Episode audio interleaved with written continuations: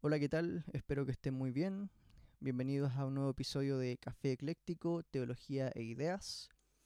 Mi nombre es Johan, como ya muchos saben, y el día de hoy vamos a estar hablando acerca de un tema que es bien controversial, pero a la vez bien lindo también para los que nos gusta la, escatología.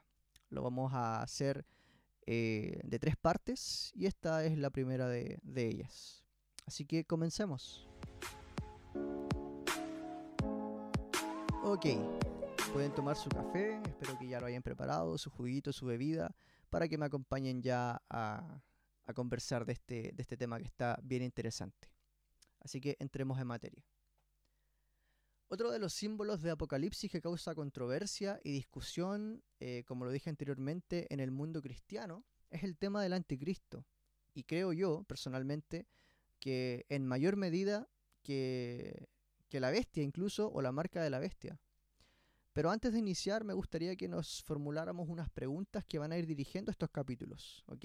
Y estas son, número uno, ¿son la bestia y el anticristo lo mismo en términos prácticos? Número dos, ¿cuál ha sido el pensamiento de la iglesia sobre este tema hasta nuestros días? Número tres, ¿el anticristo tomará lugar en el futuro o fue algo pasado? Y por último, número cuatro, ¿es, según la Biblia, una persona o algo diferente? Vamos a empezar recordando lo del podcast anterior, ¿ok? En donde hablamos acerca de la bestia y la marca de la bestia. Dijimos, basados en Apocalipsis 13 y 17, que la bestia era un poder e influencia satánico que dominaba la cultura, la política, la sociedad, la religión y por supuesto la devoción de las personas, para que éstas no honren a Dios. La bestia, dijimos, no es un estamento específico o una institución específica o un partido político, pero tampoco es algo que estuvo o va a estar determinado por un tiempo o momento específico, sino que la bestia representa a todo poder que quiera oponerse a Dios, que vaya a querer oponerse a Dios o que se haya opuesto a Dios. Esto en pasado, presente y futuro. La bestia, por lo tanto, fue Nerón con el Imperio Romano en su tiempo, Arrio en otro momento con sus herejías, Marción, Pelagio, Hitler con el fascismo, el marxismo cultural, el feminismo radical en su última ola, o incluso el liberalismo teológico del siglo XX y el de nuestros días, ¿por qué no? Si quieren volver a ese tema, pueden ir y releer Apocalipsis 13, en donde Juan describe los poderes terrenales gubernamentales, políticos, económicos, así como individuales de, la tierra, a través de los cuales obra, por supuesto, Satanás. ¿Y por qué creo yo es importante mencionar esto? Para ir respondiendo las preguntas, y en estricto rigor la primera, y nos vamos a dar cuenta que el anticristo tiene más que ver con la bestia de lo que muchos pensamos. Y como siempre, los argumentos se ponen en la mesa, ahí están, y ustedes deciden cuáles toman o si los toman o no. Entonces ya vamos adelantando. Durante la época de la Reforma y pre-Reforma también, se creyó mucho la idea de que el anticristo estaba estrictamente relacionado con la Iglesia Católica Romana, en rigor con el Papa. Se le atribuía ese título al sumo pontífice de, la institución católica. John Wycliffe, John Huss, Lutero y hasta el mismo Calvino tenían esa idea, ya que en esa época se vivía una poderosa persecución en contra de los que se atreviesen a, contradecir a lo que el Papa establecía, a lo que él decía o a lo que mandaba a través de, de los que conformaban esa institución.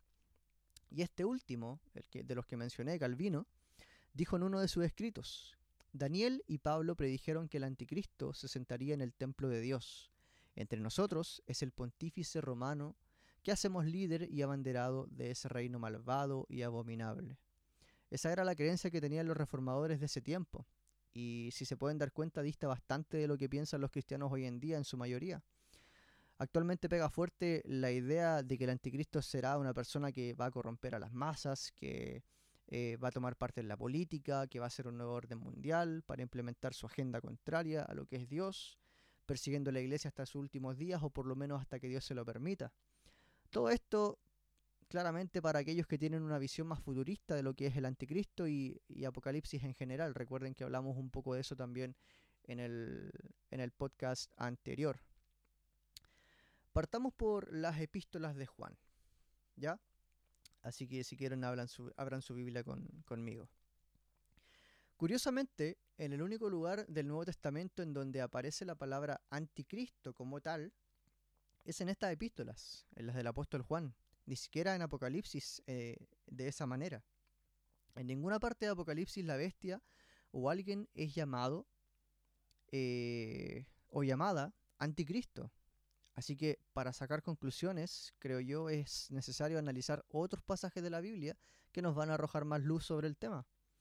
En su primera epístola, específicamente en primera de Juan 2.18, Juan afirma enfáticamente que podemos saber que esta es la última hora o el tiempo final debido a la existencia y actividad de muchos anticristos. Dice específicamente, hijitos, es la última hora o el último tiempo. Y así como oísteis que el anticristo viene, también ahora han surgido muchos anticristos. Por eso sabemos que estamos en el tiempo final o en la hora final. Más tarde, en el capítulo 2, versículo 22, dice, ¿quién es el mentiroso sino el que niega que Jesús es el Cristo? Y aquí pongan especial atención, este es el anticristo, dice. Este es el anticristo, el que niega al Padre y al Hijo. Según lo que aquí podemos leer, y según el apóstol Juan en rigor, el espíritu del anticristo se encuentra en cualquiera que niegue el nombre de Jesús y que niegue que este es el Cristo que ha venido en carne.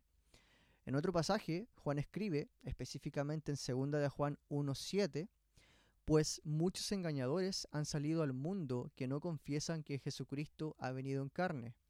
Ese es el engañador y ese es el anticristo. De estos pasajes, para ir ya eh, yendo al fondo del asunto, podemos deducir algunas cosas. Y estas son que para el apóstol Juan el anticristo es, número uno, cualquiera que niega que Jesús es el Cristo, número dos, cualquiera que niega al Padre y al Hijo, número tres, todo espíritu que no confiesa a Jesús, y número cuatro, aquellos que no confiesan que Jesús o Jesucristo ha venido en la carne. Con esto quiero que veamos que el espíritu de anticristo lo tienen todos los que hacen oposición a lo que Jesucristo es en sí, o en sí mismo, incluso en un sentido ontológico, y eso lo vamos a ver un poco más adelante. El término anticristo es una combinación de palabras. Anti, que significa contrario, eh, simbolizando o significando oposición, y Cristos, que hace referencia a nuestro Señor. Con toda esta información no, nos resulta difícil dar un veredicto final sobre el tema, pero sí sabemos que también es bien difícil determinar que el anticristo sea una persona específica, que se opone a Dios o, que lo quiere imitar en cierta forma o tomar su lugar. La mayoría hoy en día cree y se le ha dicho que el anticristo es un vil mentiroso que se dice a sí mismo el Cristo, como una parodia falsa y diabólica a nuestro Señor. Quiero que empecemos a citar algunos autores. Brookfoss Westcott dijo, Parece muy acorde con el contexto sostener que anticristos, la palabra que dijimos anteriormente o la combinación de palabras, aquí describe a alguien que, asumiendo el disfraz de Cristo, se oponen al mismo. Muchos hoy en día podrían hacer eso, creo yo, y, de hecho muchos lo hicieron en, en alguna época pasada, lo cual según mi opinión deja un tanto fuera la idea de que solamente alguien específico pueda tomar el rol único de anticristo, como si fuera un, un papel único, ¿cierto? Aunque basado en las palabras de Westcott, alguien podría pensar así y para mí es totalmente respetable. Pero sigamos con el tema. Aunque a los lectores de Juan, sobre todo en un contexto actual, se les ha dicho que la aparición del anticristo es o va a ser en, en un futuro o va a ser futura, incluso ahora muchos anticristos han venido. De hecho, el apóstol Pablo escribió en 2 a los tesalonicenses 2.7 que el misterio, pongan atención acá, de la iniquidad ya está en acción y en primera de Juan 4.3 el apóstol hace énfasis en que el espíritu del anticristo está ahora ya, ahora ya trabajando en el mundo. Muchos creen que lo que Juan dice en su primera epístola es que estos muchos anticristos son los precursores de los que van a venir, ¿cierto? Como el preludio. Porque ellos proclaman las mismas cosas o herejías que él o eso, porque no sabemos qué es el anticristo en rigor, va a proclamar, ¿cierto? Como alguien que va a repetir una acción. Los anticristos de Juan son los falsos profetas de los cuales, eh, o a los cuales, mejor dicho, está dirigida la, carta. Personas que tergiversan la, persona y mal usan el nombre de Cristo para cometer blasfemia y, herejía. La esencia del anticristo y el punto culmine de ese espíritu, o la mentira máxima también como lo podríamos eh, llamar o catalogar, es negar que Cristo haya venido en la carne, eso es lo, fundamental que se negaba. Recordemos que en aquella época también las ideas gnósticas se mezclaban con cristianismo, por ende habían personas que creían eh, que Jesús había sido investido en su bautismo por una fuerza divina, pero que ésta había abandonado el cuerpo antes de la crucifixión, eh, insinuando que Jesús había sido adoptado por el Padre también eh, para revestirlo por un tiempo con sus poderes, ¿cierto? Y luego quitárselos, como si fuera un cascarón, algo así. Para los gnósticos, amigos y amigas que escuchan, era incomprensible el hecho de que el Jesús humano y el Jesús eterno fueran eh, iguales o pudieran estar juntos de una manera eh, simultánea en todo sentido. Eh, por eso que muchos cristianos salieron de la iglesia porque empezaron a mezclarse con ideas gnósticas, lo cual el apóstol Juan claramente condenaba.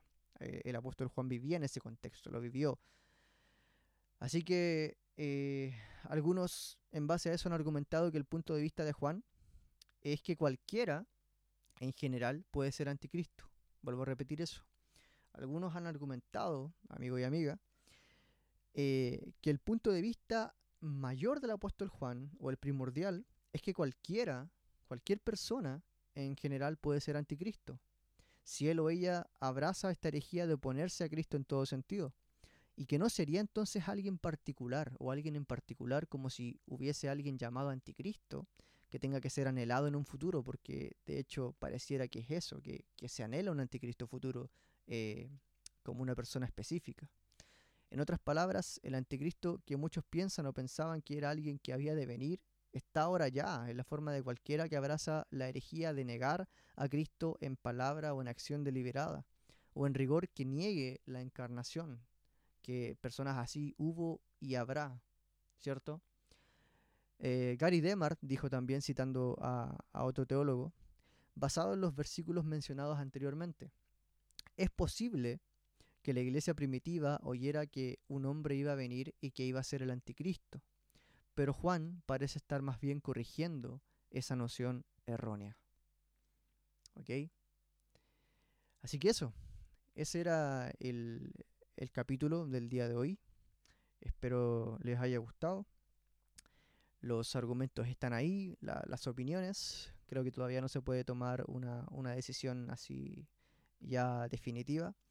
Pero vemos diferentes posturas, tanto de que el anticristo va a ser alguien así particular, o, también que no es alguien particular, sino que es más bien un espíritu, una actitud, eh, con el hecho de negar a, Jesucristo en lo que Él es o lo que Él representa.